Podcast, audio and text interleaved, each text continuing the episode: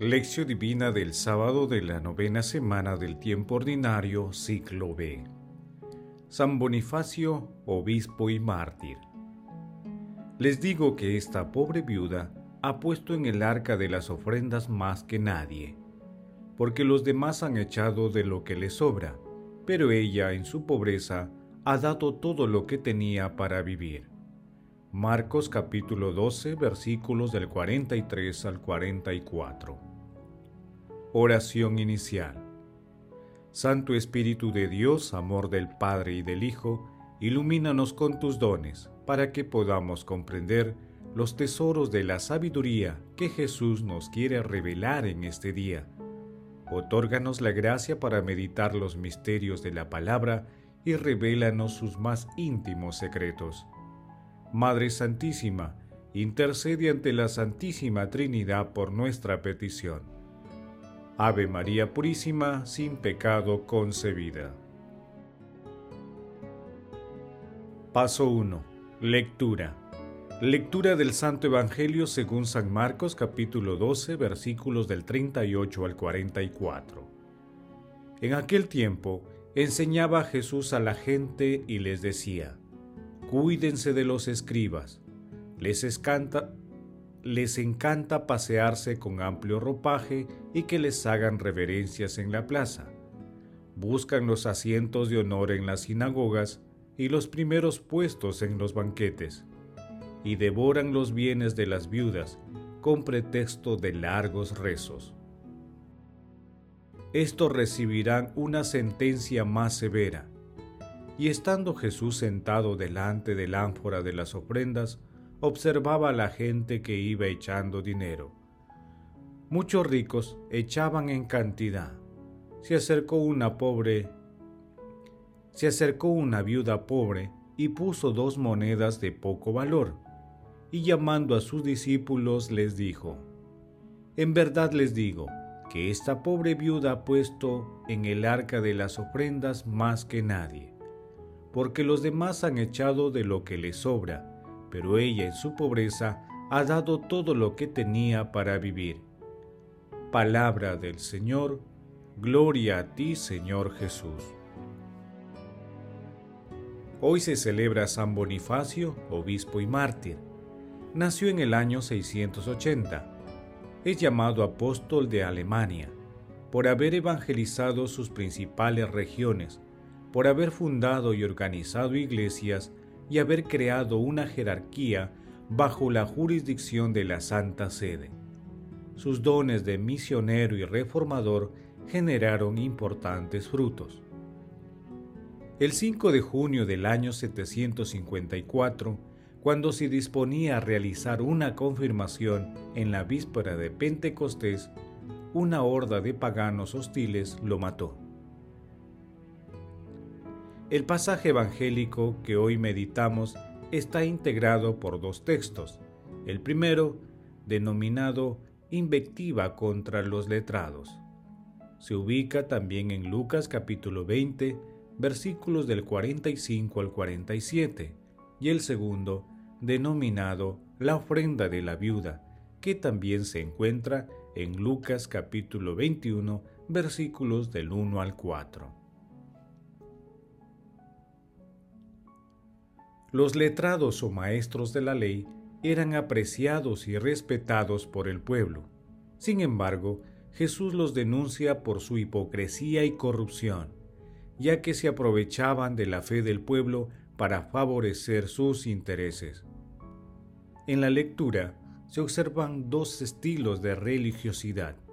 Mientras los letrados simbolizan la acumulación de riqueza, la viuda da su ofrenda con generosidad. Ella representa a los excluidos de Israel, que no da de lo que sobra, sino que pone en manos de Dios todo lo que tiene y con desprendimiento extremo. De esta manera, Jesús cambia el concepto de limosna parcial por el de solidaridad total, destacando un aspecto fundamental en la vida del cristiano, la calidad de las ofrendas. Como dice José María Castillo, Jesús enseña que la iglesia no debe vivir de la abundancia de los ricos, sino de la generosidad de los pobres, y con un corazón dispuesto a realizar las obras de bondad sin límites. Este pasaje muestra las matemáticas de nuestro Señor Jesucristo. Paso 2. Meditación. Queridos hermanos, ¿cuál es el mensaje que Jesús nos transmite a través de su palabra? Toda limosna y ofrenda es una forma de reconocer que todos los bienes y dones que administramos pertenecen a Dios, no nos pertenecen.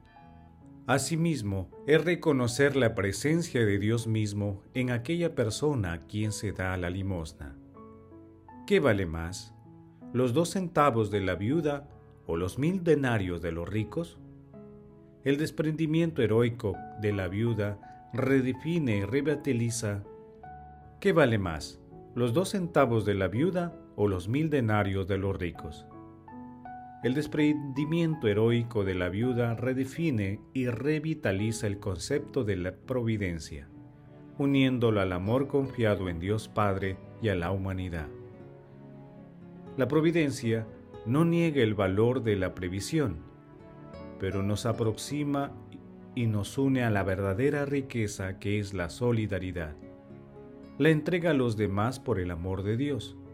De esta manera se transita de la ostentación a la profundidad del corazón. Toda limosna debe ser una expresión legítima de un solidario desprendimiento y de una autodonación a Dios y al hermano. Hermanos, haciendo silencio en nuestro corazón, respondamos.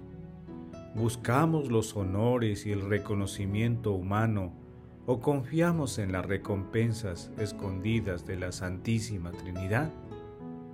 ¿Practicamos la solidaridad con las personas más necesitadas? Que las respuestas a estas preguntas nos ayuden a participar en la construcción de una sociedad más solidaria y fraterna, siguiendo las enseñanzas de nuestro Señor Jesucristo. Jesús nos ama. Paso 3. Oración. Padre Eterno, concédenos la intercesión de tu mártir San Bonifacio, para que podamos defender con valentía y confirmar con nuestras obras la fe que Él enseñó con su palabra y rubricó en el martirio con su sangre. Amado Jesús, tú que has recorrido la senda de la humildad y la sencillez.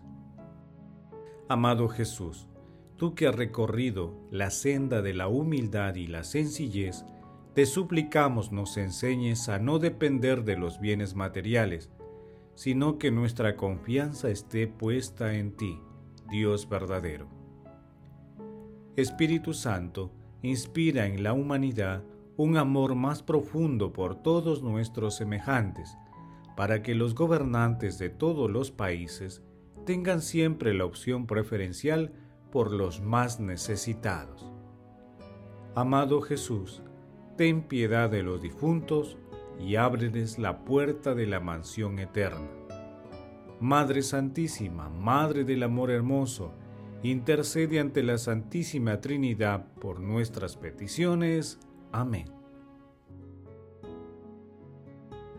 Paso 4. Contemplación y acción.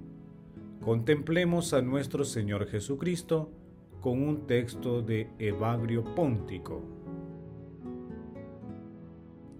Tienes al Señor Jesús que censura a Marta y le dice, ¿Por qué andas inquieta y preocupada por muchas cosas cuando en realidad una sola es necesaria?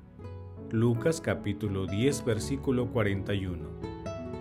Escuchar la palabra divina dice, y después se encontrará todo sin pena. Por eso continúa de inmediato diciendo también, María ha escogido la mejor parte y nadie se la quitará. Lucas capítulo 10 versículo 42.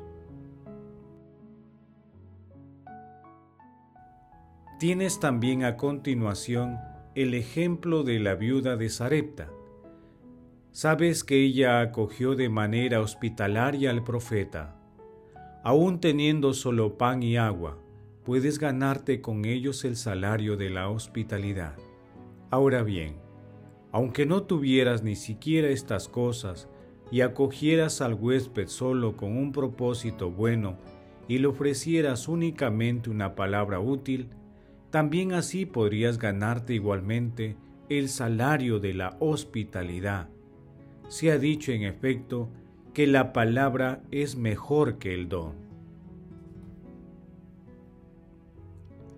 Es menester que tengamos ese sentir respecto a la limosna.